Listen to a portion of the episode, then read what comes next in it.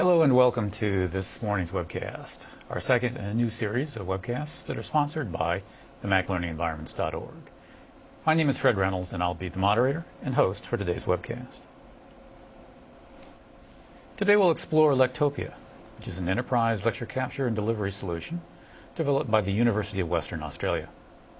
Lectopia automates the recording and podcasting of lectures, runs on an Xserve, and can be integrated with iTunes U. Our first presentation today will explore the Lectopia solution, and our second presentation will feature a case study uh, by Duke University looking at their implementation of Lectopia in the context of their Duke Digital Initiative. Joining us on the phone today are Jocasta Williams and Mike Farden at the University of Western Australia, all the way from Perth. I suspect that it's quite late in the evening uh, for them to join us, so we appreciate uh, them joining us uh, today. Also uh, with us, uh, on, also on the phone, for the case study presentation are Jess Mitchell, Tim Poe, and Todd Staveley, all at uh, Duke University, and welcome to them as well. For those of you who'd like to follow along, we will be posting the slides to the Mac Learning Environments website either this morning early or just a little bit later on. So you can download those slides to uh, follow along as well. Now, time permitting, at the end of today's webcast, and actually in each of the two separate presentations, we'll hold a short uh, interactive question and answer session. Um, you can submit your questions for those sessions at any time. If you look down at the bottom of your player window, you'll see a text entry bar. You can go ahead and submit questions right now if you want to. They'll queue up here on my right, and we'll ask those questions at the appropriate time during the presentation.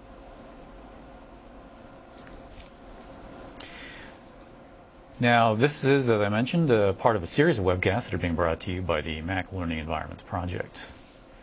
A community of educators, open source developers, and academic computing specialists, Mac Learning Environments is chiefly concerned with building the next generation of learning environments to be deployed on campuses around the world. The community do documents and shares its experience, expertise, and knowledge about implementing and deploying open source learning infrastructure solutions on Apple's server platform. It also shares that same expertise about integrating Apple's digital hub into these new learning environments. The project's website, www.maclearning, one word, maclearning.org, serves as the center of communication for online discussions, documentation, and resource links. Jeff Merriman, the OKI project director at MIT, is a co-chair of the Mac Learning Environments Project. And Jeff joins us uh, on the telephone today. Jeff, are you with us? Yes, I am. Go ahead, sir. Well, thank you, Fred. And um, I'll also extend my welcome to everybody uh, who's uh, participating in this webcast. Uh, as Fred mentioned, this is the second uh, webcast. The first one um, was held a month ago, uh, focusing on the visual understanding environment project at Tufts University. It was quite a success. For those of you who um, didn't uh, have a chance to participate that or to watch it, uh, uh, the PDF files representing the presentations are now available on Mac Learning Environment's uh, website, and very soon we, we expect we're going to be uh, uh, posting the actual webcast itself. So for those who didn't see it and want to and want to experience it, or or those who would like to um, recommend to a colleague, those will be coming available. I recommend that you log into Mac Learning environments and, and, keep an eye out for them there.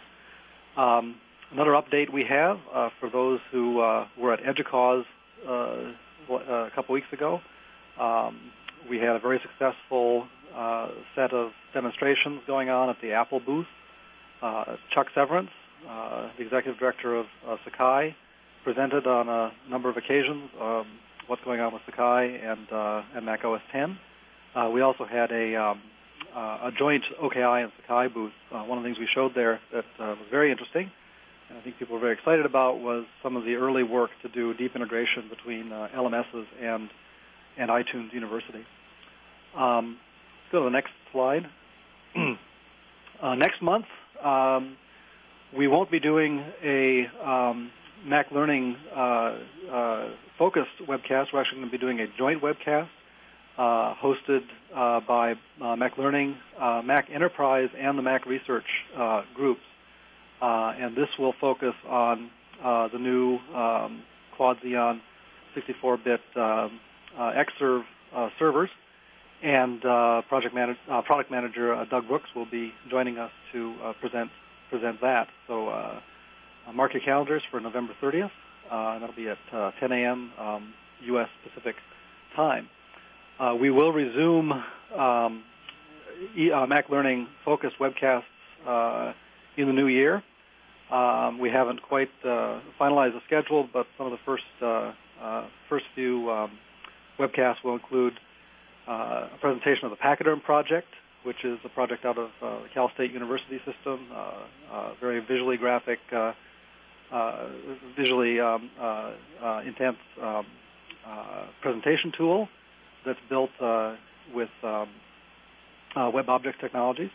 we'll also be um, more formally presenting the uh, iTunes U integration and the OKI work there. And uh, we expect to have Chuck back as well to talk more about uh, Sakai and some of the work being done to uh, help Sakai um, uh, be more and better integrated into the Mac OS, into the um, uh, Mac OS 10 uh, Uh, environment, uh, both from the perspective of uh, installing and managing management of Sakai servers, but also looking at some of the early work to provide um, Mac OS 10 client application access to to Sakai systems. And with that, I'll uh, throw it back to Fred uh, so we can get on with today's show. Thanks a lot, Jeff. Appreciate it. Now, on your player window, you'll see a link to a short online survey. We're always interested in hearing back from you on the topic of uh, this particular webcast and also on the Mac Learning Project in general. So there's an opportunity to take a survey at the end of the webcast. We, uh, we really appreciate your comments. Now, let's go ahead and get started. Uh, Joe and Mike, are you with me? Yes, we're certainly here. Very good. All right, I'm at the first slide called Lectopia Overview, and I'm ready to rock and roll here in the studio. Just tell me when to advance to the next slide. Uh, I'm happy for you to advance to the next slide straight away. Uh, certainly uh, enjoy the opportunity to speak with you all here from uh, Australia about the Lectopia project, uh, which I've been involved with here at the University of Western Australia since the outset, some eight or nine years ago now. Uh, it's a project which really began with an idea about uh, recording lectures and delivering those uh, on demand to students via the internet. Uh, and over the course of a number of years, it's evolved into uh, a solution. Uh, we've then implemented that solution at our own university beginning in 1999.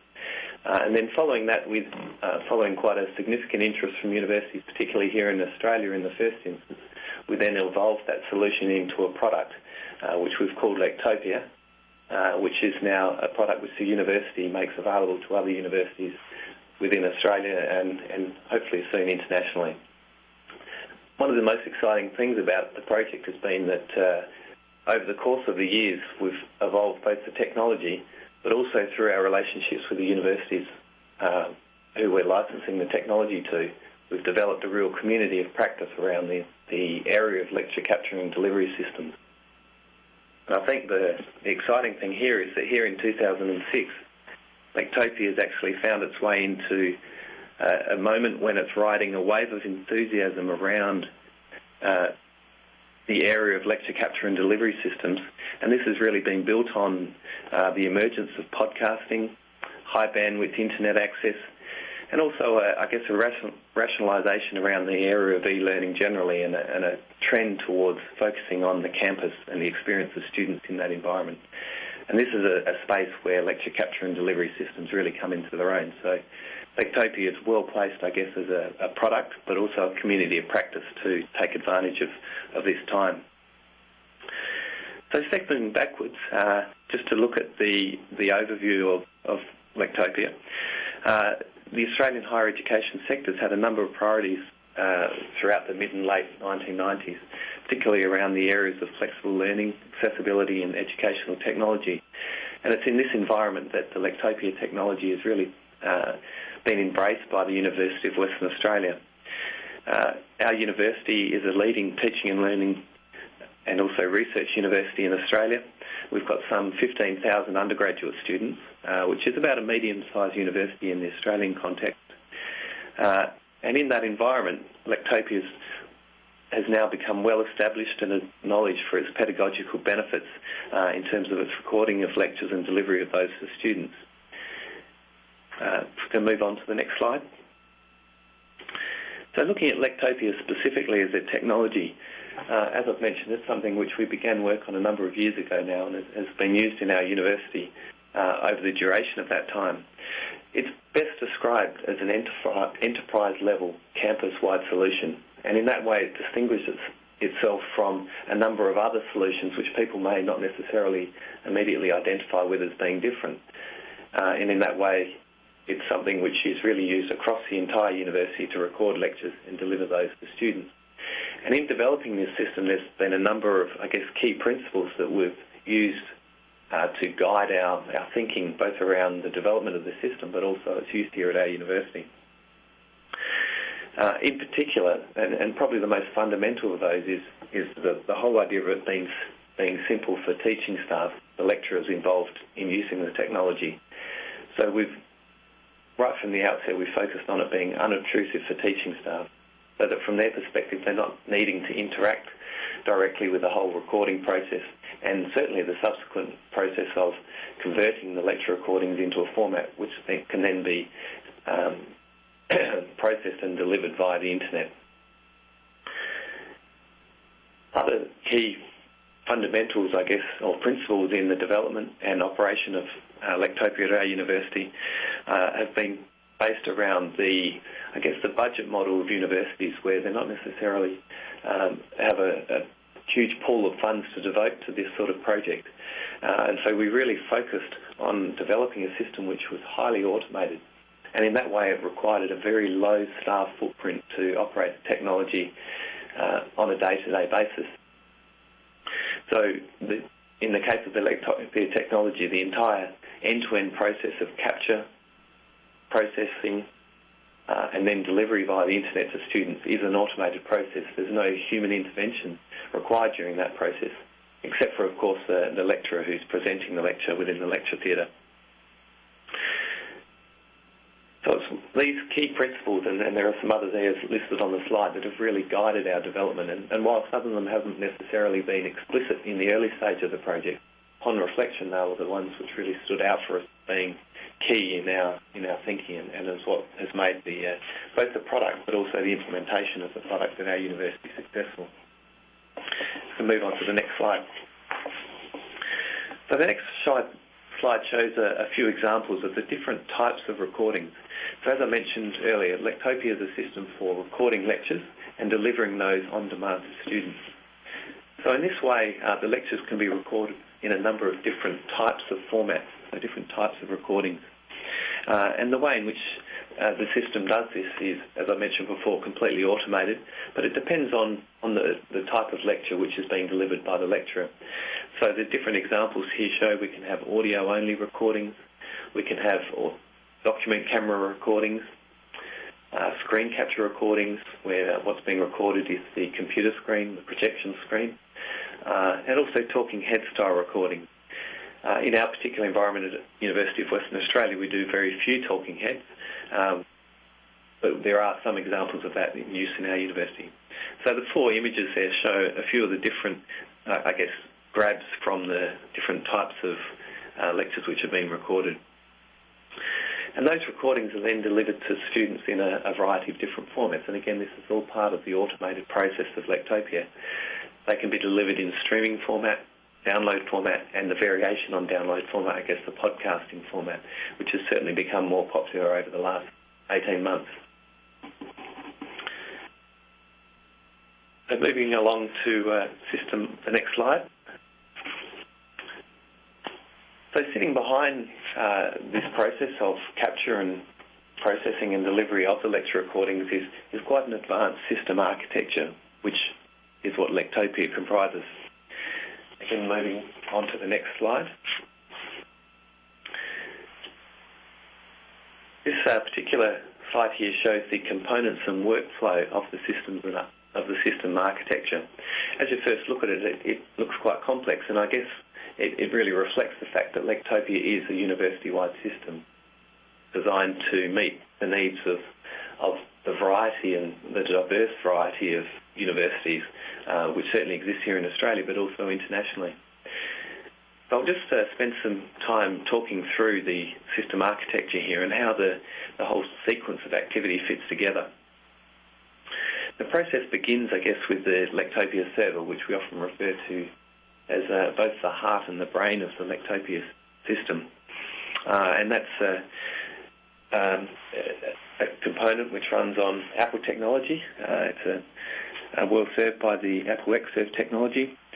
Uh, runs a, a MySQL database uh, which stores a lot of the data of the system and a, provides a number of web interfaces which uh, the different users of the system interact with. That system is, uh, from a student perspective, is what the students would normally access to uh, gain access to the recordings.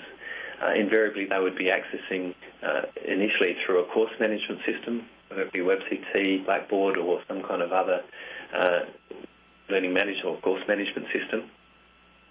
Uh, from the student perspective, they would then, from the course management system, they would uh, access a link which would then connect to the Lectopia server and then return them a list of the lectures which they have access for the particular course they're, they're coming from. And those recordings, as I mentioned before, can be accessed in a variety of different formats, both streaming and download, uh, and they can be played back on a, a, a variety of different devices including your, your standard PC, as well as uh, uh, the Apple's iPod, which is again becoming a, a, much more common playback device for students, giving their desire for portability. So that's a, the student view into the system. From the uh, from the actual system perspective, there's a, a, number of different interrelated components that make up the Lectopia architecture. In the first instance, there was what we refer to as the Lectopia digitizers. And these are the devices, uh, they're standalone devices which uh, normally reside within the classrooms or lecture theatres across the university campus. Typically, there would be one of these devices installed in each lecture theatre. This device interacts directly with the Lectopia server uh, and through that interaction gains a recording schedule which it then performs uh, on a daily basis Upon recording, uh, completing a recording of a lecture, the digitizer will then transfer that recording to what we refer to as the temporary storage server, which is a, a device which is simply an FTP server, and that uh, retains a collection of the raw recordings awaiting processing. Then we have a, another Lectopia component, which we refer to as the Lectopia processor. And again, this is a component which runs uh, exclusively on uh, Apple's Xserve uh, platform. Uh, and in this case here, the Lectopia processor again communicates directly with the Lectopia server to uh, request and update information about various processing tasks that the system's allocated for it to achieve. Typically in a university environment, there will be a bank of these processors which operate uh, in concert together to perform the volume of processing tasks which are required, depending on the number of uh, lectures which are being recorded on a daily or weekly basis. So what you can see there based on the system architecture is that the digitizer's temporary storage server and processors cluster together in what we refer to as, uh, I guess, a, a, maybe a campus. So there will be a number of different digitizers and also a number of processors, and that would depend on the size of the implementation. And that whole environment can then be duplicated depending on the diversity of the university. So in some cases, universities may have campuses which are separated by quite a distance, and in which case they may replicate that digitizer temporary storage server processor cluster. Lectopia being a, particularly complex system which is, interacts with a variety of different areas of the university, um, has the need to integrate, interact with a number of different other systems which universities operate. And I've already mentioned one of those being the course management system. Uh, the Lectopia system provides a, series of plugins which can be uh, used for those course management systems which enable a, a, seamless interaction between Lectopia and those products. We also have uh, a fairly advanced integration API which provides interfaces to other systems which university operate which relate to Lectopia. In particular, uh, that would include um, user management systems or directories, uh, as well as scheduling systems. Lectopia also uh, interfaces to the audiovisual equipment which is located within lecture theatres. And so that's in the case of the Lectopia digitizer. Uh, and most universities are fairly well kitted out now with respect to the audiovisual equipment in those lecture theatres. And so Lectopia provides a, a fairly simple interface between the Lectopia digitizer and the audiovisual equipment, and it can be customised based on the particular environment which university is operating there. So that gives you a, a, snapshot of the way the system architecture um, hangs together and the, the, workflow which is applied to the to the performance of the system. The important thing to understand about that architecture is that it's an architecture which is which provides a, a very diverse uh, support for a diverse range of university needs. Uh, within the Australian context, where there's a number of universities who have implemented Lectopia, uh, it's been implemented in different ways at those universities depending on their particular needs, and the system has catered for that diversity. So if we can move on to the next slide there. So, the, so just in summary, in terms of Lectopia and the Apple technology, Apple technology is fundamental to the Lectopia system. It's a number of the components only run on Apple technology, particularly the Lectopia server and the Lectopia processors. Uh, these are custom designed applications which operate on Apple's Xserve platform. Indeed, Apple, uh, the Lectopia technology leverages other Apple technologies, particularly QuickTime, which is the predominant capture format.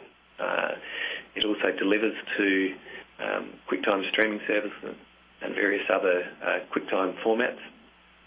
And of course, uh, with the evolution of uh, Apple's iPod, it's uh, increasingly becoming a common device in which students are seeking to play back their technology. And the next part of the presentation, I'd imagine Duke University will be referring to the use of the iPod and, its application with Lectopia at their university. So on to the next slide. I've touched on some of the uh, integration capabilities of Lectopia. Uh, the important thing here is that the system has been designed to interface with the range of different systems which universities operate, uh, which impact on Lectopia implementation. So these are the course management systems, user management systems, and the various other ones listed here. One I haven't mentioned, of course, yet is one which is again uh, becoming more popular over the past six months in particular, and that's iTunes U. We were one of the, the first um, products, I guess, to take advantage of iTunes U in terms of providing an automated publishing interface into iTunes U. So right out of the box, Lectopia provides the ability to upload process recordings into iTunes U, as well as the various other media delivery service which it uh, enables playback on.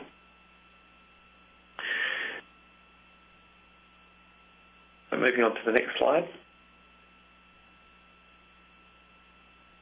I touched earlier in uh, uh, my talk about the automation that Lectopia provides. One of the key features of the automation is, is really the staff overhead which a university requires to operate Lectopia in our own university here at the University of Western Australia, we're recording some 425 record, uh, lectures on a weekly basis. And with that sort of volume of recordings uh, being accessed hundreds of thousands of times by students, we, we operate that service on a day-to-day basis with a footprint of two staff, uh, which accounts for about 1.5 uh, full-time equivalents. So you can see that in that environment, it's a very cheap service to operate on the university-wide basis. In fact, we've worked out that uh, um, each lecture we record costs us less than $30 over the course of the year based on the overall cost of the operation of the service, including staffing and infrastructure. So it's a very cost-effective service for the university to operate. And it's really the Lectopia capabilities which enable us to do that, and that's particularly the management and administration capabilities of the system where we focus a lot of our time. These web these tools are both for management tools for administrators, uh, which enables uh, various configuration of the system to be performed, as well as the scheduling of recordings and monitoring of the system activity and troubleshooting various aspects of the system when the automation doesn't work quite as expected. It's a very advanced administration tool uh, I'd go so far as to say it's the most advanced uh, uh, administration tool of any of the enterprise lecture capture systems that are currently available um, in the commercial space. And something which uh, we spend a lot of time focusing on, given that we use it here at our own university and we have a very close relationship with uh, the other universities here in Australia which operate Lectopia. And the other environment, which uh, the other web interface is for teaching staff, and this is a, a tool which enables staff to interact with the system. They can um, customise the way in which their lecture recordings look for students, including adjusting their various metadata about the recordings, as well as accessing reports about student usage. So at this stage here, I'll, I'll, ask you to move on to the next slide and, uh, and hand over to Jocasta Williams, who's going to talk about the Lectopia experience. Thanks, Mike. Um, so I'm going to follow on from what Mike's been talking about uh, relating to his background and overview of the system technology. Um, briefly to give you a snapshot of the use of Lectopia at the University of Western Australia um, to give an understanding of how we use it and some of the feedback we've received from staff, teaching staff and also from students. So if you can move on to the next slide please, Fred. Um, the number of uh, Lectopia-enabled lecture theatres started off at uh, five in 2000 and it's now on 46 uh, in 2006 at University of Western Australia. Um, we do a significant number of lecture recordings a year, um, probably about 425 a week at the moment, as Mike said, and that, that goes up to about 10,500 on an annual basis. The number of hits we're receiving on those recordings is increasingly um, surprising us in a way. Last year um, we received about 200,000 hits, um, fewer than we're receiving this year. So that increases has really taken us back and showing that Lectopia is increasingly becoming an embedded system in the university's teaching and learning environment, and students are increasingly using that resource as part of their day-to-day study activities. The um, one of the questions we often get asked is um, when when do these hits occur? You know, are, are, students still attending lectures? Are they using these recordings instead of the lectures, or, or, are they still attending? And what we can what we can say by the reporting feature that Lectopia provides is students definitely seem to be using the, the recordings for revision purposes. Um, the main majority of the hits occur towards the end of semester. They occur in the um, in the final week of semester and then during the assessment weeks, the, when the essays are due and when the exams take place. So, so that's when those hits are recording um, are being recorded. Can you move on to the next slide, please? The feedback from students, um, we do a survey uh, of our students very regularly. Um, we, we, did one in 2004 on a very substantial level, and we just completed one in 2006. And we, we, what we've tried to do is really gauge how students are using the system, um, what their opinions are um, relating to lecture recordings, uh, and also where they see the future of lecture recordings fitting into their studies. Um, by and large, uh, one of the main questions we ask is, is how essential do they see uh, lecture recordings as a learning resource? And the majority um, say it's essential and, um, and quite a a substantial amount say it's useful, and an incredibly small amount say that it's it's not important to them. Um, taking taking that statistic and breaking it down into demographic groups is quite interesting. The um, number of students with disabilities, um, part-time students, um, those two groups in particular both rate Lectopia as um, essential in the sort of 80% range. Um, they, they both those groups both um, rely heavily on Lectopia as a learning resource. There's also interesting to see the difference between male and female students um, and students at different years of study. Um, by and large, students in their first year um, use the system more frequently than um, students in their upper levels of study.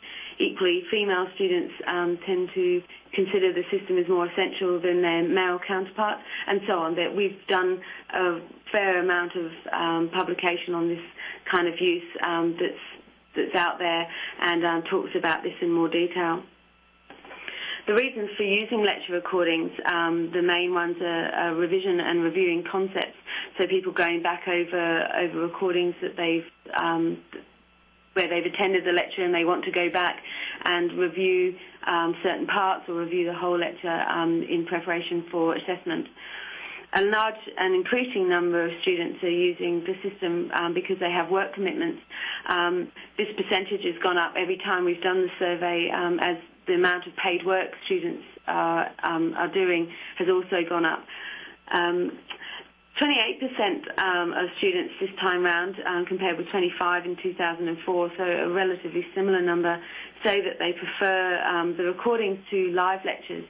Um, and the reason for that is um, they, they don't replace the live lectures with the recordings, um, but they say that they like the fact that when they go back to the recordings, they can pause them, they can take notes, um, they can go in and listen to the sections that they want rather than um, listen to the, the, whole lecture again. So that, that seems to be the feedback from a, a fairly substantial number of students.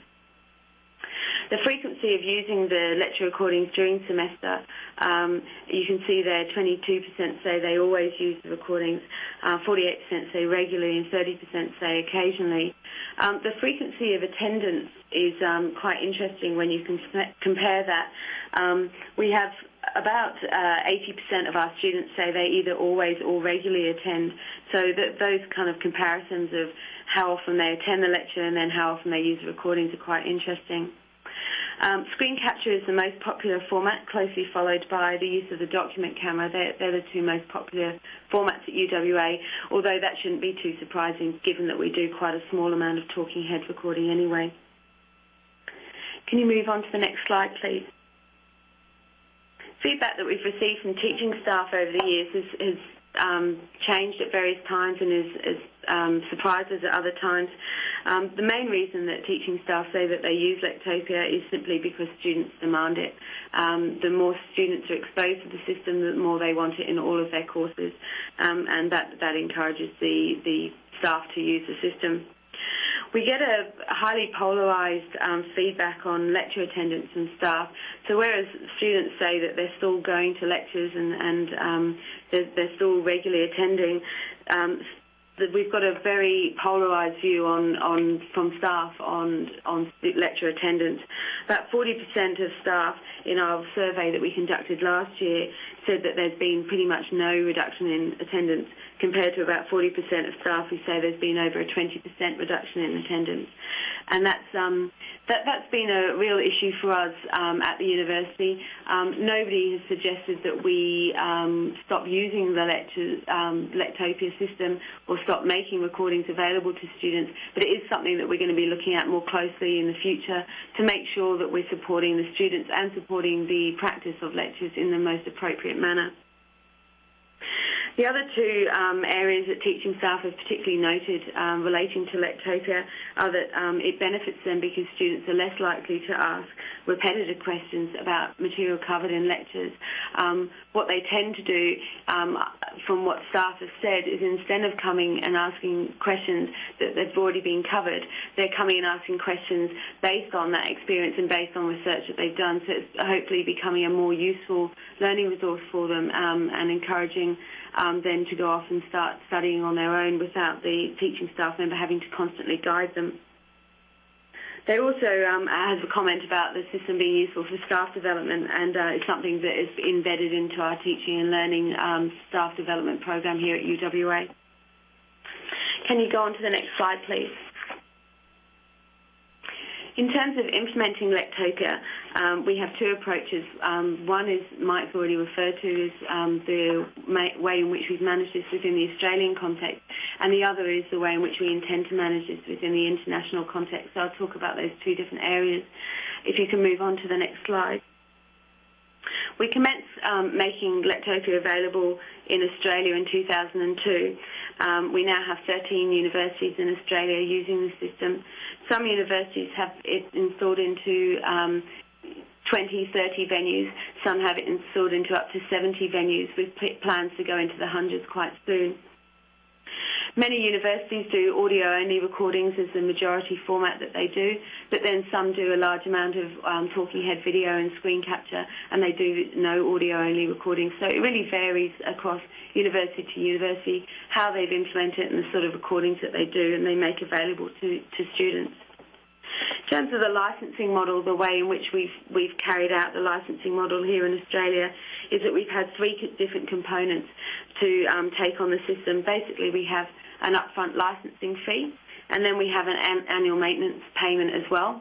And then there's um, the university licensing the system have to take on some third-party hardware and software to make the, the system operate, and obviously a large component of that is the Apple hardware that's required um, on the server and processing components.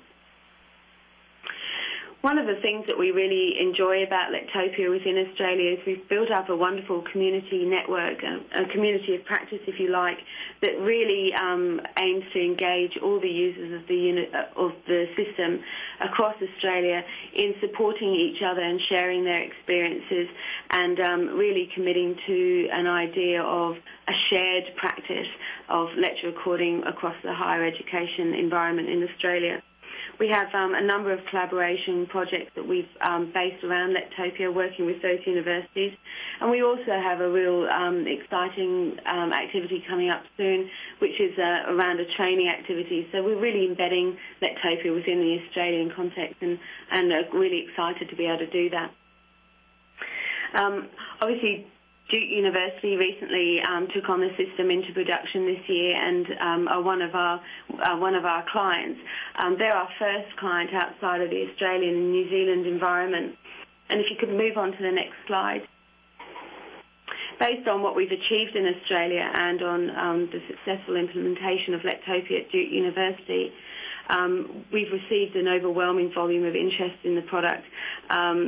One of the particular strengths um, we understand from people who have contacted us about Lectopia is that they like the fact that we're located within a university, that it's very much a university product. The team that um, develops the system here at UWA also manages the service at our own university and um, coordinate the community initiatives that we have. So it's very much a university project and it's a, a position that we, we feel really is beneficial to the work that we do. So in moving outside, uh, moving the product to be available outside of Australia, it's important for us that we retain that university to university community approach.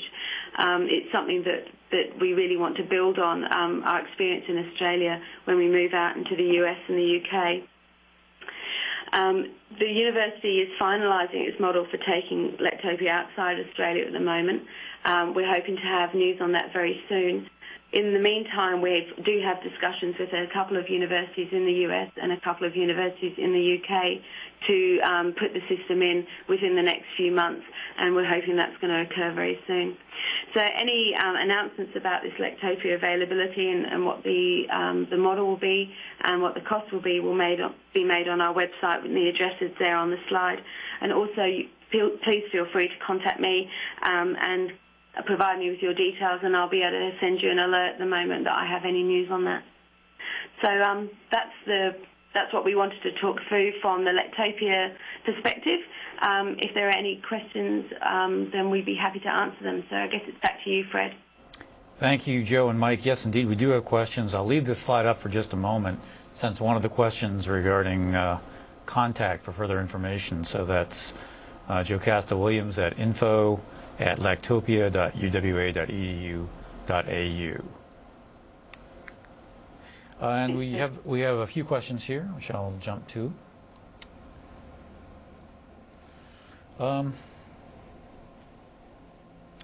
regarding Lectopia assets or pro assets produced by the Lectopia system, how is backup managed? Is that left to the customer to figure out? Do you have recommended practices, or is it even built into the product itself? I guess uh, the, the, way the system architecture operates, it, uh, it takes advantage of um, a range of different media delivery servers. So for example, that might be a, a quick server. Um, and quite often universities already have this structure in place. Uh, and invariably that already has some kind of a, a, backup regime associated with it. So, so what we've done with the Lectopia product is, is I guess to to leave the, the backup side of things to each individual university, knowing that invariably universities have quite different approaches uh, to the backup process, but also more generally across a range of different things. And that's, that's, I guess, one of the key things about Lectopia is that we've tried to make it flexible in a number of different areas. Uh, so there isn't any specific backup capabilities in the system per se, uh, although I guess the one thing I might mention is the, the fact that the system is built so that you can process into a number of different into a number of different delivery formats, and for those to be um, posted onto different servers. So uh, one thing some universities do, for example, is to have a, a, particular backup server set up and they may post a process recording to that server, uh, therefore having duplicates of a particular recording on different servers and the system can do that for you. So that's one way in which there is a, a sort of a backup capability integrated into the system. Okay. At the uh, University of Western Australia, is your student population predominantly residential? or is, uh, or is it commuter? And has this had an impact on how students use your broadcasts?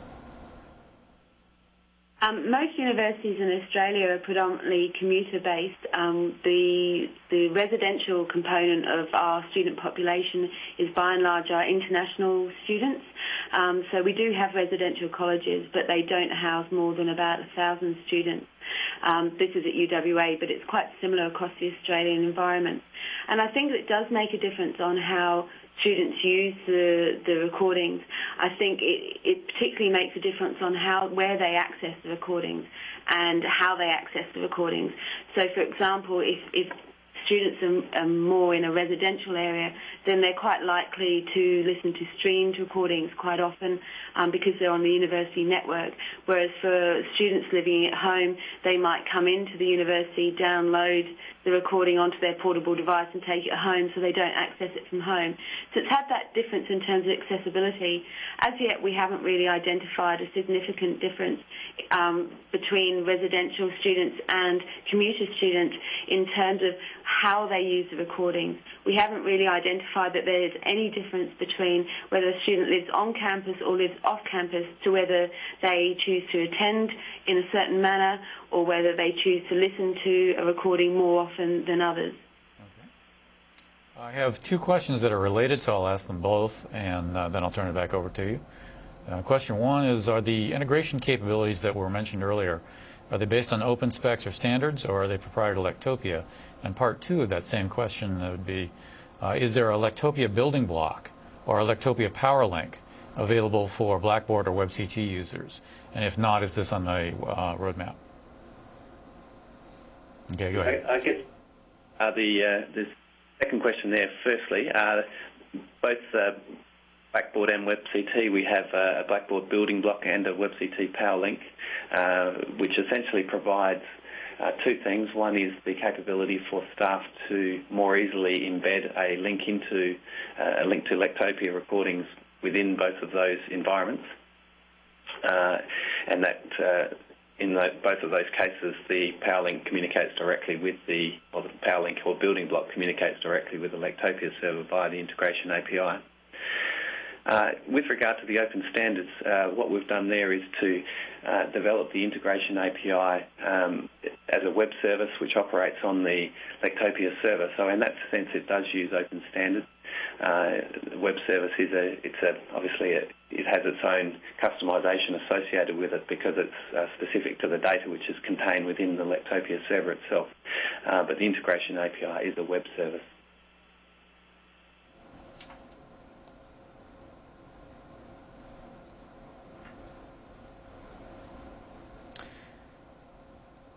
Does the uh, is there a capability to include uh, any captioning in the capture process?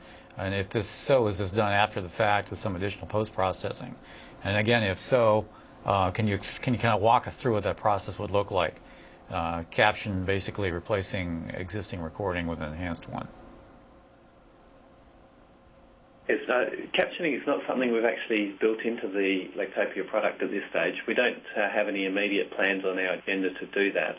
Uh, and I guess the, the, the reason I'd say for that is is largely that it hasn't been something which has been um, an issue from our own university, but indeed the other universities uh, which have been using the product to date, and, and that's really been the way in which we've um, in recent years determined our roadmap agenda items technology perspective. So at this stage we don't have uh, anything built into the system. If a, if a university was wanting to add captioning, of course there is the capability to uh, to edit the raw recording prior to processing uh, to to add captioning into that. Um, of course, that would be a fairly um, manual process. Okay. All right. How are schools archiving uh, the Lectopia assets once they're recorded? Um, beyond distribution, but I think the question is aimed more at uh, um, repositories. Are there common strategies among universities that you've seen?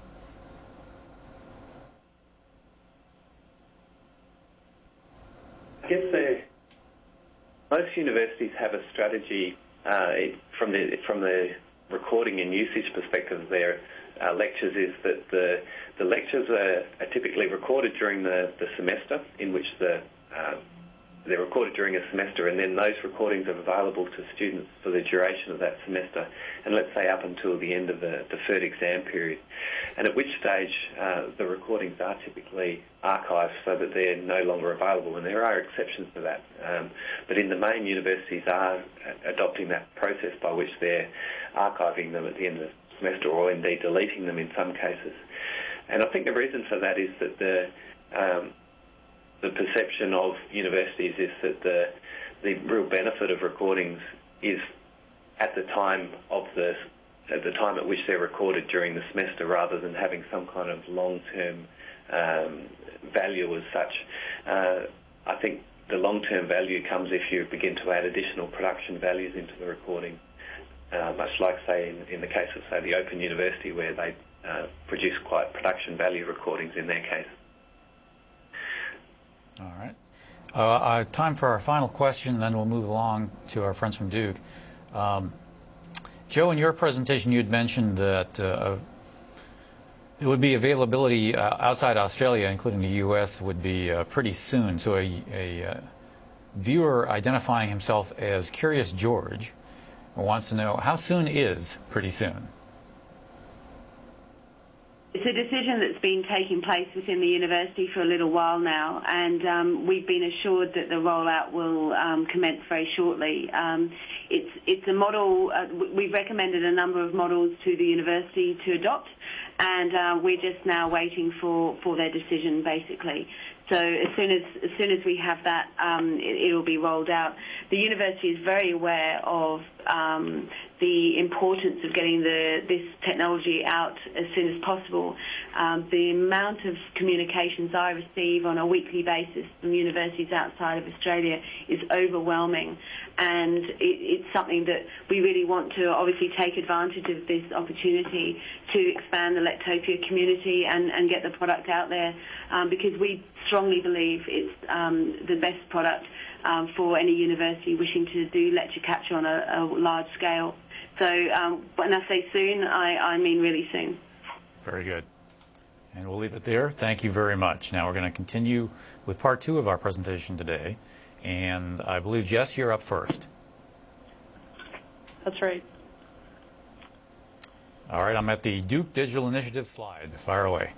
Okay, so um, I am the DDI Infrastructure Project Manager with the Office of Information Technology. My name is Jess Mitchell. Um, and I want to give some context to our use of Lectopia here at Duke by explaining what DDI is and how Lectopia fits into it.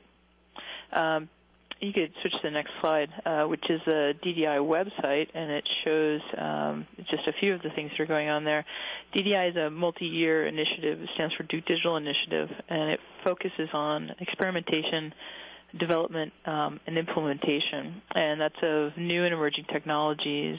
Um, and we're exploring those and their effective use in support of the university's mission, and in particular in the classroom.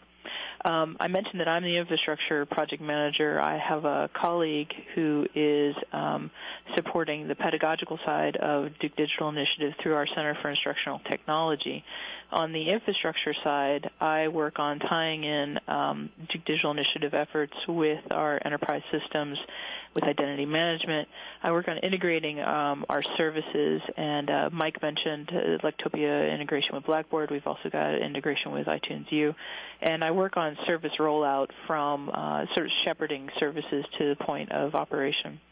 My colleague, uh, Samantha Earp in the Center for Instructional Technology, is uh, the Duke Digital Initiative um, project manager on the pedagogical end of things.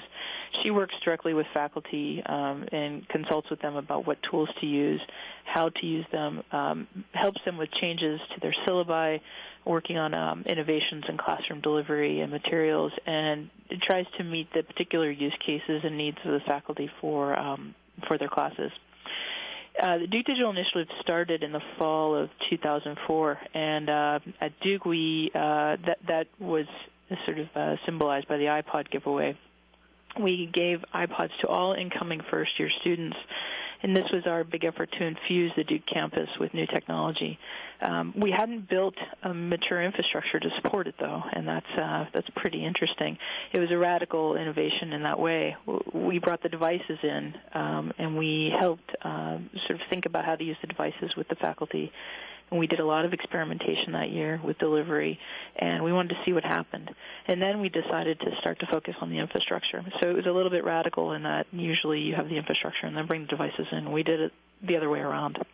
So we have these devices out there, and now we really wanted to start to build up the supporting applications that would help our, our users to create, deliver, and, and publish their materials uh, to the devices and more broadly as well to, um, to supporting applications that they were already using in their courses. So the infrastructure um, building is an ongoing operation, but um, in doing it, we've rolled out a suite of services that support the use of these new technologies while keeping an eye, an eye toward emerging trends and technologies.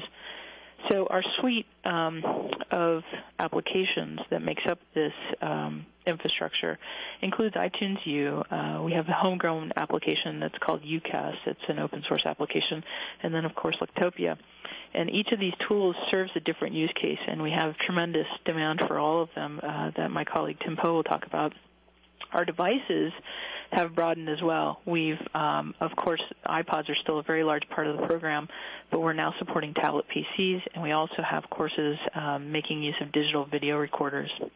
So as the Duke Digital Initiative evolves, so too do the services that support it.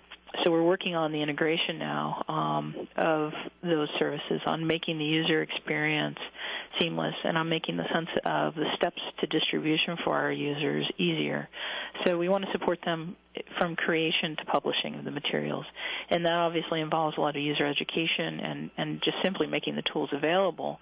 And um, Lectopia fits into all of this because uh, DDI was really the catalyst for a number of applications coming to Duke. And just as DDI has evolved, so too have the applications. Uh, so, so Lectopia has evolved in our environment. We've built more integration of our services, uh, which Todd will talk about a little later in the presentation. Um, but first, to talk about how the use cases for those applications um, have grown is my colleague Tim Poe. Hello, uh, my name is Tim Poe, and I'm Senior Manager of Digital Media Solutions. Um, as Jess was discussing, the, the DDI really drove the need for infrastructure, and uh, OIT, the Duke's, Duke's Technology Organization, went ahead and um, set aside funds and resources for for an infrastructure, and that that became Digital Media Solutions. And uh, I've, I've been involved in this for about a year, and it's it's been a really exciting process to try and uh, bring up an infrastructure where where there was a very limited amount of that existing before. Uh, really, the focus here with digital media solutions has been on infrastructure uh, and not not on production of of content. Uh, which which distinguishes it from from some of the, the other groups that that, are, that exist at other universities. Uh, heavy reliance on distributed support, and so we're we're really looking at training and bringing up to speed the experts in various schools and departments throughout the university, throughout throughout the Duke community, um, and we're centering on on really three basic functionalities those being communication and capturing and distribution, uh, and and having all of these work together so that we can create hopefully a holistic environment for for the users where they can uh, put to use what what they've been uh, capturing and, and uh, uh creating for iPods and, and other tools. On the communication sector, we've been working hard on video conferencing and web conferencing and coming up with uh, campus-wide solutions for those. Uh, in Capture, we've been very fortunate to to have this this terrific partnership with Lectopia, and as as we evaluated various tools, it became very clear that, that Lectopia really was was what made sense for us, and and was really a, an ideal fit for Duke. Um, one of the things that, we've been really thrilled with with is the opportunity to have the, the development environment and the, the coordination between Lectopia and Duke and, and the ability to, to see things and, and ask for them and, and the incredible responsiveness of, of Lectopia to to uh, meet needs that, that we've uh, gradually understood that we had as, as we bring this product into production on our campus. Um, in addition to classroom and, and lecture capture we've also had uh, trying to trying to come up with solutions for for people who simply need to capture off of their their PC or laptop uh, their their their uh, Camtasia Snaps Pro other solutions that have helped people with this. And then of course people who are using iPods and with microphones and going out and doing capture. One of the great things about Lectopia is that it has the ability to to take the content that's been captured through other devices besides the digitizers and to go ahead and allow us to upload and deliver that. The third piece that I mentioned is our distribution, and Lectopia is key to this as well because a lot of the power behind Lectopia is that it is a, a, a very efficient distribution tool, allows us to distribute to distribute the content both that's captured through Lectopia digitizers and cap- content that's captured in other ways, and to, to, publish this in a variety of formats through Lectopia. And this, is, this has been extremely strong in, in our whole suite of services. Uh, additionally, we have uh, production streaming servers, QuickTime and, and Helix, and DukeCast, which is our homegrown uh, tool for, for distribution of podcasts. Uh, we faced a number of issues uh, regarding scaling of this, identity management, um, and the continued need to, to come up with with a solution that will allow us to house the content being captured in a variety of ways and then uh, re-access that. So, so it continues to be a very, exciting world to to be involved with. Uh, and at, with that, I hopefully that gives a little more context into where Lectopia is sitting and the framework for it. And I want to turn this over now to um, Todd Stabley, who is who has uh, done a simply phenomenal job in terms of actually allowing us to deliver Lectopia services at Duke University. Todd. Well, thanks a lot, Tim and Jess, for giving a little context to what I'm going to talk about. Um, thanks also to Fred for hosting us, and a special thanks to Joe and Mike for staying up so late. Um, my comments today are going to focus on our deployment of Lectopia here at Duke. I want to talk a little bit about the systems that we have in place, um, talk about the support infrastructure we're building in an effort to scale up our use of Lectopia. I want to introduce some of the users of Lectopia at Duke and talk a little bit about what they're up to.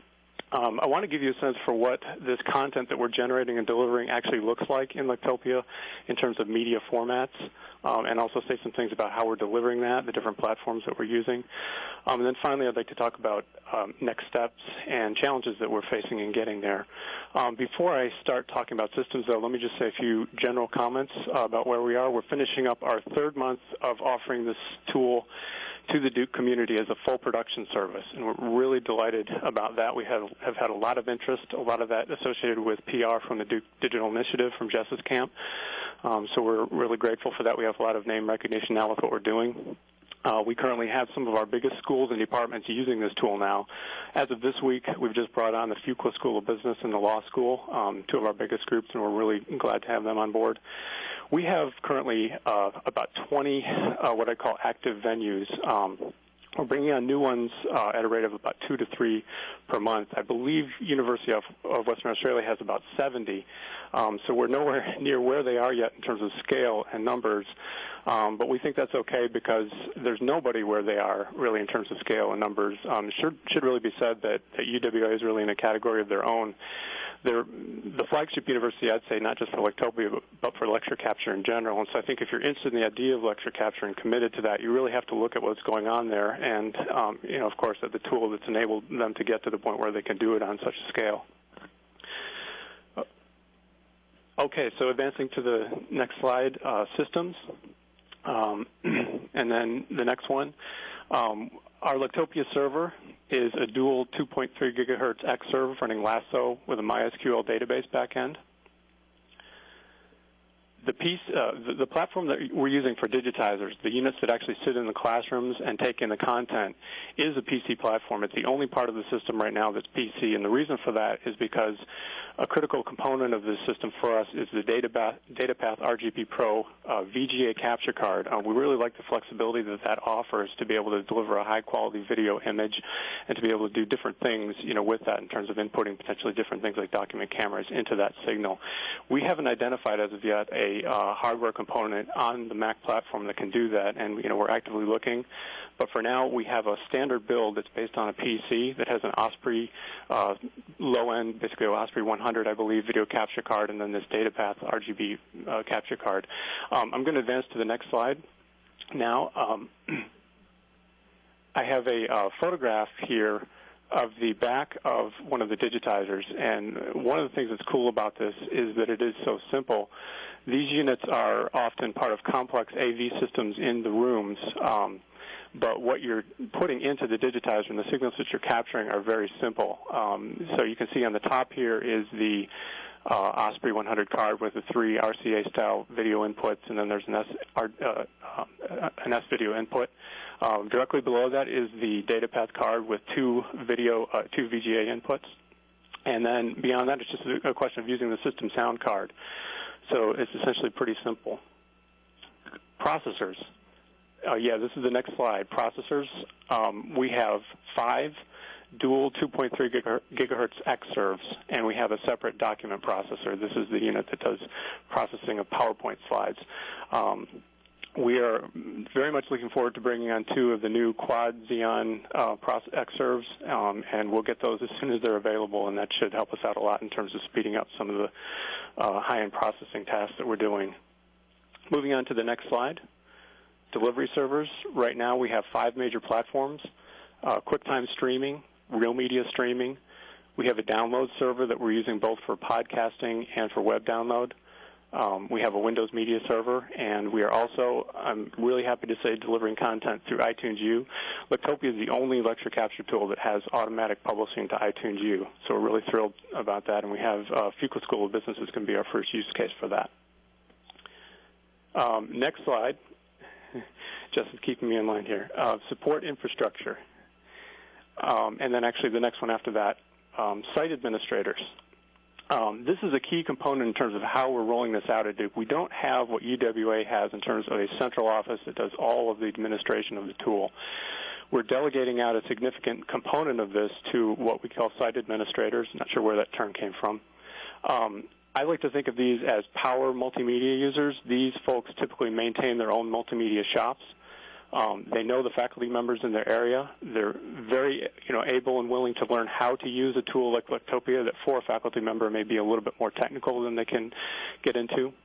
And then these site administrators make a commitment to support their end users. And this is what allows a small group like Digital Media Solutions that has four staff members, all of whom have other duties, including me, uh, to be able to roll out a tool like Lectopia on a potentially large scale. Moving on to the next slide. Um, OIT Digital Media Solutions, that's us. We're kind of at the center of everything. We provide project management. We pull all the different um, pieces together, all the different groups who are working on this. We work and contact directly uh, with UWA to set up and uh, to set up, troubleshoot, and implement new functionality. Um, we do the training for the site administrators. And I think the most important thing that we do really is listen to the site administrators um, in terms of what they're telling us they need to do to make the tool relevant. Um, they're the ones who are talking with their faculty, and ultimately, if they're the ones that aren't, if they're not happy with it, they won't use it. So I really see my primary accountability being to these folks.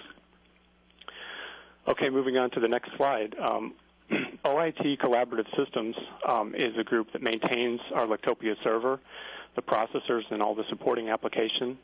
Um, they install the software and patches, and they maintain our delivery servers, including our streaming media servers. Uh, next slide. OIT CDSS stands for Centralized Device Services and Support. Um, this is OIT's des- desktop support group. And um, the main charge that these folks have with Lectopia is to, is to develop and maintain a functional build for the digitizers.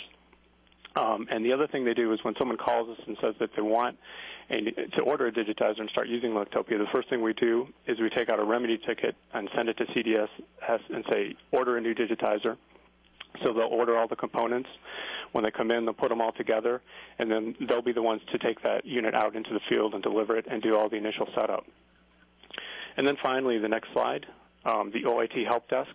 They provide all the routing and tracking of the support requests that come in from all the end users. okay, moving on to the next slide, uh, Lectopia users at Duke. Um, and then on to the next slide after that. This is a look at a list of all of our venues that are currently active in Lectopia from a look at the admin interface. Um, there are 22 showing up here. Uh, some of those are test units. We have about three new digitizers that are currently in the process of being built. So within the next couple of weeks or so, we'll have, um, I would say, 20 active venues that are generating content. Okay, moving on to the next slide. The medical school has, for a long time, um, this this tool was in pilot mode for about a year here at Duke, and throughout that time and currently, the medical school remains our largest user. They are using it for what's called their core curriculum courses for first-year med- medical students. And on to the next slide. This is a list of about 18 units. Um, units are the containers for recordings in Lectopia. And this is a list of about 18 units that belong to the School of Medicine. And you can say they all, uh, most of them start with SOM for School of Medicine, things like molecules and cells, body and disease, neuroscience, et cetera. And Mike Udy, um, whose name is there, is our site administrator for the medical school. And on to the next slide. Uh, Fuqua School of Business, as I said, has come online just this week. They're going to be doing automatic publication into iTunes U for some courses in marketing, and we're really, really happy to have them coming on board. Uh, the next slide shows um, the Fuqua homepage. And on to the next slide. The Clinical Research Training Program is a brand new um, user this semester. This is a series of courses in research design, medical genomics, and statistical analysis for clinical fellows. These are people who are already doctors but getting further training. Um, they are cranking out two pretty large recordings almost every day for us, um, so we're really excited to have them on board. Moving to the next slide, the law school as I said, um, is coming online, has, has come online just this week, and they'll be using it for a variety of programs. I'll talk a little bit more about what they're doing in a little bit. Um, and on to the next slide. This is the, the law school's homepage. I wanted to point out they've got a really cool uh, comic book that's available online about copyright and fair use um, that was developed there at the law school, and that's a link uh, to their homepage. And on to the next slide. Um, the Center for Translational Neuroscience has just ordered a, digitizer and is going to be coming on board soon to record what's called the Broad Seminar Series. And um, see the screen for that on the next slide. Uh, one of the speakers for that is a Nobel Prize winner, so it's some pretty high-profile speakers. We're really glad to have them coming on board. And on to the next slide. Um, the Terry Sanford Institute of Public Policy is a brand new user of Lectopia, and they'll be using it for uh, a variety of programs, conferences, lectures, and events. Um, the mission of the Sanford Institute is to prepare undergraduates and graduates for leadership roles in government, business, and the nonprofit sector. And the next slide. College of Arts and Sciences has about 90 separate departments, each with their own tech support lead and we have a few of these folks using Lectopia now. We'd like to have more. Sometimes budget uh, can be an issue over there. Um, right now, we have um, courses in economics, marketing, and art, art history that are using Lectopia. And on to the next slide. Um, we have a mobile unit at per Perkins Library that hosts a variety of lectures and speaker series. And next slide. The John Hope Franklin Center reaches, re recently purchased a digitizer, and they'll be using it to record various events and programs focused on interdisciplinary and international studies. And their homepage is on the next slide. Um, they have a strong multimedia staff at the John Hope Franklin Center that collaborates with our group, uh, Digital Media Solutions, on a number of projects, um, and not just Lectopia. And the next slide, uh, the Pratt School of Engineering is using it this semester for a course in engineering project management um, and hopefully they'll be doing some other courses with it as well. The next slide shows a um, screenshot of a recording that was done a couple days ago. Um, some student presentations were recorded in Lectopia. And on to the next slide. RADCOR uh, stands for Radiation Countermeasures Center for Research Excellence. And this is an interesting group um, that focuses on medical countermeasures against radiological and nuclear exposures. Um, and onto the next slide, um, they used it this uh, September 11th for an all-day conference uh, held here at Duke, and uh, recorded all of those in Lectopia. And onto the next slide, uh, media formats. And advance one more. Um, one thing that we love about Lectopia is, uh, and Mike kind of hinted on this a little bit, the range of possibilities that, that are there in terms of media formats. On the low end, you have the ability to do audio-only recording recordings. Um, if, if, there's nothing really visually compelling about the presentation, then that may be all you need. Um, we don't have a lot of people who are doing just audio. Some people are doing audio in conjunction with some other formats. Um, but I think it's always important to maintain that there as kind of a low-end delivery option. If you have a situation where what's happening in the classroom is compelling, um, then you know you want to consider doing an audio plus video format. This is a screenshot of a recording from yesterday from the law school. And you can imagine at the law school where they're preparing uh, students in, to be engaging speakers and to enter a courtroom and to be aware of the dynamics in a room, it's really important to, to have a sense of what's happening in, in the classroom.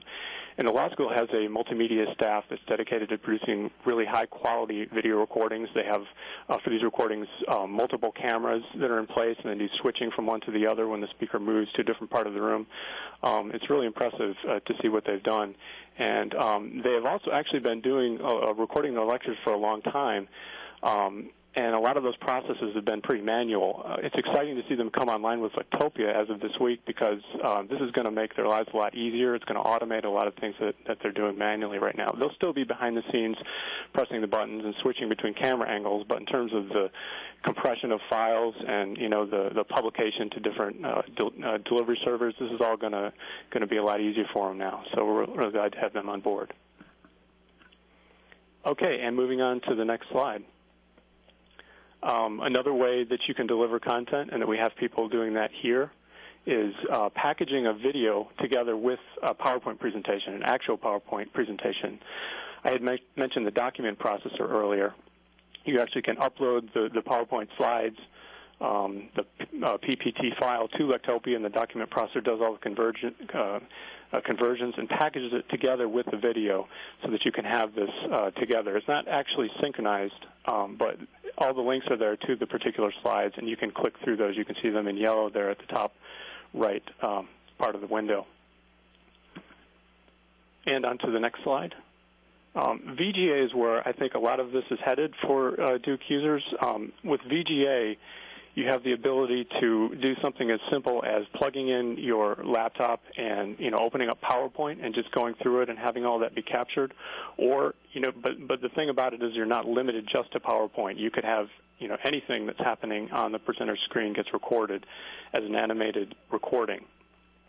Um, in addition is, uh, the following slide is an example of just a basic kind of a VGA capture. This is a uh, a, a PowerPoint slide um, and then on to the next slide, you can do more interesting things than PowerPoint. Um, you know, you can show images from a document camera like this, or, or basically any, any other kind of signal that, that, can, that can get piped through the VGA input. On to the next slide. Um, in terms of the direction where I see this headed at Duke, a lot of people are interested in what, in what I'd call high resolution VGA. We've had a number of users come to us and say that they want not just to be able to record the VGA, but also to deliver it at its full native resolution, 1024 by 768 pixels, and they want 15 frames per second, um, and they want the images to, to look really beautiful. Um, the next slide kind of shows an example of why that might be beneficial this is an image uh, from a Chinese art history course. Um, this professor specifically wanted the full resolution. Um, this is uh, this course focuses on Buddhist sculptures and cave paintings, and he's using a, a tablet to, to draw on this image and to point out what often are minute details. And so for him, it's really important to be able to have the full resolution image there so that these details can show up. So that's an example of, of one way people are using um, the high-end VGA. Um, onto the next slide, there's what I'd, I'd call high-res VGA, um, but using it as a vehicle for kind of customized configurations.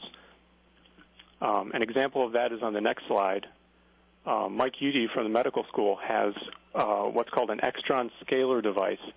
Um, this device allows him to pipe multiple signals, whether those are video or VGA, into one VGA window. And so in this example, he has uh, right here in the lower right is a, uh, a basic VGA. Uh, I believe this is a PowerPoint slide. And in the upper left corner is a video window of the professor giving this presentation. Um, during the course of this presentation, onto the next uh, slide, you can see that Mike has switched out those signals um, to include in the lower right a document camera and then I believe that's the VGA that's now going into the video window. And this device allows him to do, you know, he, he could potentially do multiple video windows here uh, if he wanted to in that extra screen real estate there at the left. Um, so, and that's, um, and on to the next slide. Um, in terms of bandwidth, um, this content is being delivered all the way on the low end for the audio to uh, from 56 kilobits per second all the way up to uh, 1, 1.5, and 2 megabits per second for the full resolution VGA. Right now, we're trying to find the happy medium in terms of, uh, you know, where we can get maximum quality but still have pretty efficient delivery. Um, and on to the next slide. Um, and the next one after that, delivery platforms. How are people accessing this content? Well, one option that Lectopia provides is straight download. And next slide. You can you can download the files uh, through a podcasting solution and open them in iTunes, and a lot of people are doing that, subscribing to these lectures as, pod, as podcast feeds. Um, next slide. Um, as we mentioned, one of the coolest things about Lectopia is that you can have automatic publishing into iTunes U, and we're going to start taking full advantage of that. Um, so that's an exciting option as well. And next slide. Um, this is an example. Uh, this is how the Duke iTunes U uh, storefront or welcome page looks. This is when I log in, so this is what I'm seeing in terms of these particular containers for recording. Someone else, when they log in, might see something different depending on what their ID had access to. So it's a great way to kind of control access to content and also potentially uh, to, to sell content if someone was interested in that. And it's just a very attractive front end. Next slide. Um, Blackboard.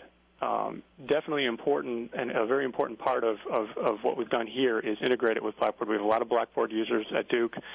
Uh, the building block um, that Mike mentioned is in place and, and works great. Um, the next slide shows an example of how that works.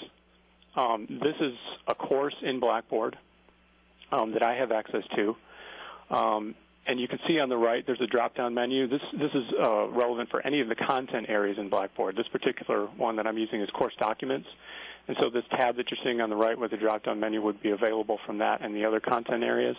Um, you just select Lectopia link and then follow through a couple simple options, and you can link either to a particular recording or to uh, an entire unit. And as I mentioned before, units are just the kind of general containers for Lectopia recordings. And on to the next slide. Um, an important way that we're delivering this, um, I mentioned our sysadmins who also maintain our streaming servers. Tim said some things about this. Um, we've integrated this fully with our QuickTime and Real Media streaming servers, so, so a lot of people are, are, are uh, viewing content in this way. And on to the next slide. This is the home screen for DukeStream, which is another project that I manage. Is our on-demand and live streaming media services. And on to the next slide. Um, the other uh, delivery option that we have in place is limited to right now to a subset of users on the medical side of campus. Uh, Duke University Health Systems maintains a Windows Media streaming server.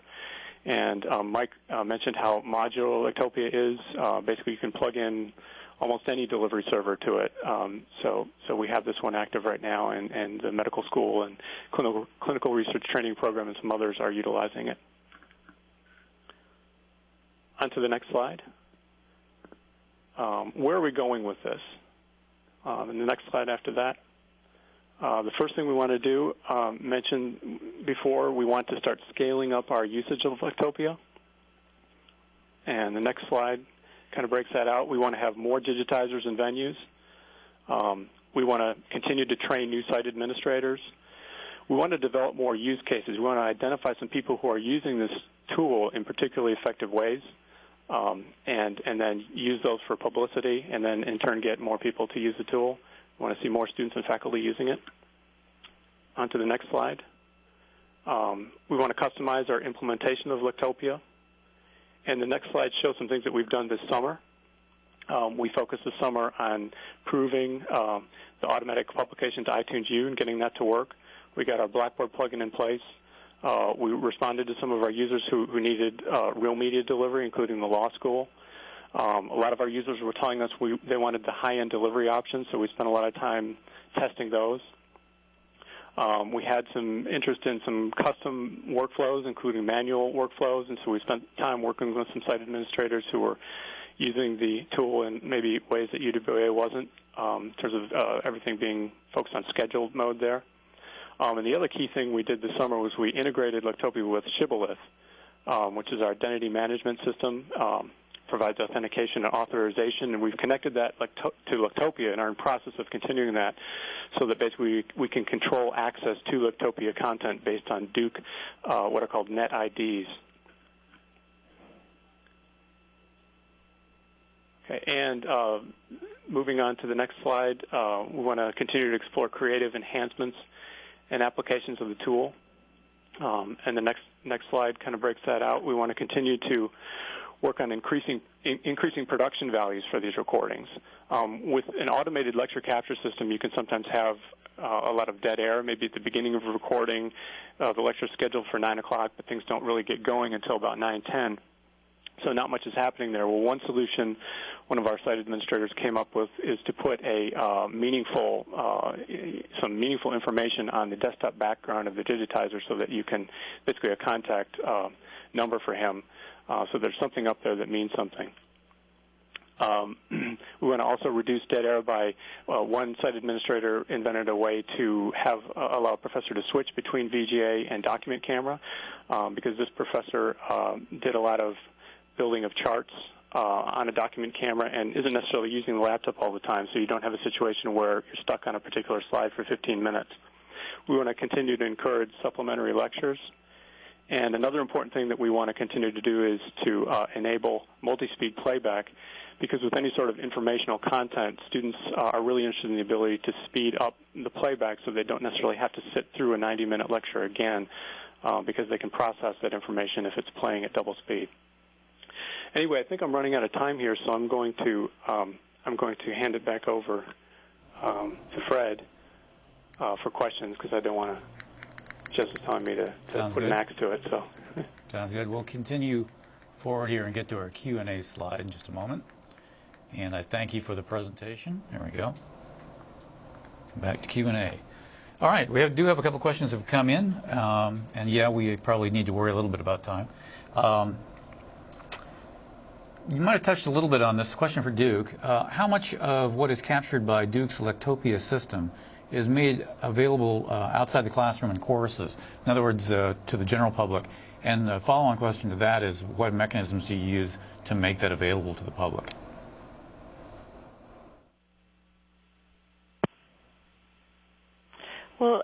Had mentioned, we are just starting to do the publication into iTunes U, um, and I believe that's going to be for course-related materials.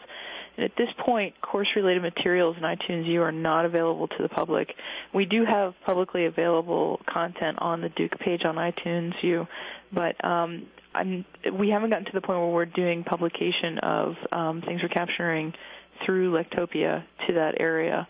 So that's that's forthcoming, but right now the classes are just doing that. All right. Um, a question for both UWA and Duke. How do you combine homegrown delivery systems and iTunes U? Do you store the content, I think that means probably the same content, on both systems, or you choose based on the instructor's wishes? Duke, you want to take that first? Um, sorry, was that Duke first? Sure, go ahead. Yeah, so I'm guessing the homegrown references to DukeCast. At this point, iTunes U is doing all the storage um, on Apple servers. And so, yeah, it is a duplication of um, posting in that case. Yeah, the, may, the reference may have also been to, say, a podcasting server or even a streaming server. So, yeah, it is yeah. a duplication in that case yeah. because iTunes U is on Apple's um, Apple's disk. Okay. How about uh, UWA? Are you still with us? Yeah, yeah. I, I guess uh, we don't actually use iTunes U here in Australia. I don't think it's actually available uh, within Australia at this stage. Uh, but I guess with respect to the actual Lectopia product itself, um, as part of the processing of a particular recording, uh, the system enables you to specify what media delivery servers that recording is going to be published to. Uh, so in that sense, if you're publishing to iTunes U, then it is being published in a way outside of the system, and so then that content is then managed entirely within iTunes U, and there isn't, uh, um, there's not then a way of accessing the content from Lectopia into iTunes U. Uh, it's a push of the content in that case. Okay, thank you. A question uh, for Duke. Tim's name is actually mentioned here. What are the available solutions for playback speedup, if there are any? Um, there are some client-side solutions that are there. There's a, a, a plugin called 2xAV. Um, you have to buy a specific version for Real Player and a specific version for Windows uh, Media Player, and it's thirty dollars. It works fantastic, but it's just not something that we really feel we can ask every student who's using this to have that, um, particularly when, say, with Windows Media Server, you have that uh, integrated server side, and that's one of the reasons why we're really going to be focused, I think, on uh, you know potentially uh, expanding the use of our Windows Media Server, the, the one that's at Health Systems, making that available, but uh, more broadly. Um, because that feature, believe it or not, is requested uh, quite a bit, and um, it's just something we really can't ignore. Uh, just speaking for myself, I also know that there is inside the iPod, uh, in the newer generation iPods, the capability of speeding up playback for uh, the audiobook format, perhaps others as well. Um, see. If the video and PowerPoint are not synced, uh, is this still a popular format at Duke? Uh, is that okay, or is that uh, is that a requirement? And then there's a follow-up question, which I'll ask in a moment. Um, I don't. I don't think it's a particular problem. Uh, maybe for a few users, users it might be. It's something people ask about, but really, when it comes right down to it, um, you know, you've got the links there, and I mean, uh, I, there's no real compelling reason why it needs to be synchronized. At least in my opinion, um, it is something that people ask about, though. Yeah. So the follow-up question is for the Lectopia folks: Are you looking at synchronizing video plus slides, PowerPoint, or Keynote? Uh, are any campuses doing any of that that you're aware of today? Yeah, okay. With respect to the Lectopia product, uh, one of the things we've been working on uh, for a while now is what we're referring to as dual video capture, and that is, essentially a capability that uh, enables the system to concurrently record two video signals, uh, synchronously record them, and then deliver them uh, synchronously as well in, a, in different configuration options. Um, and I guess those two video signals, one can be a, a, a talking head style video or video video, and the other one can be a VGA style video, and that's really uh, one of the primary uh, demands for that particular feature. So that's something which we'll be rolling out fairly soon. All right, thank you. And that takes us right to the edge of our time frame. We're going to wrap up our presentation for today by asking our audience to take a moment to participate in the online survey, you should see a, a button there. And also, as was mentioned, keep in mind November's webcast will feature the new Intel-based Apple Xserve, which is clearly a topic of conversation in many of our webcasts already. So thanks again to all of our presenters for their time and efforts today. And on behalf of Apple and the Mac Learning Project, I'd like to thank all of you for participating in this webcast. Have a great day.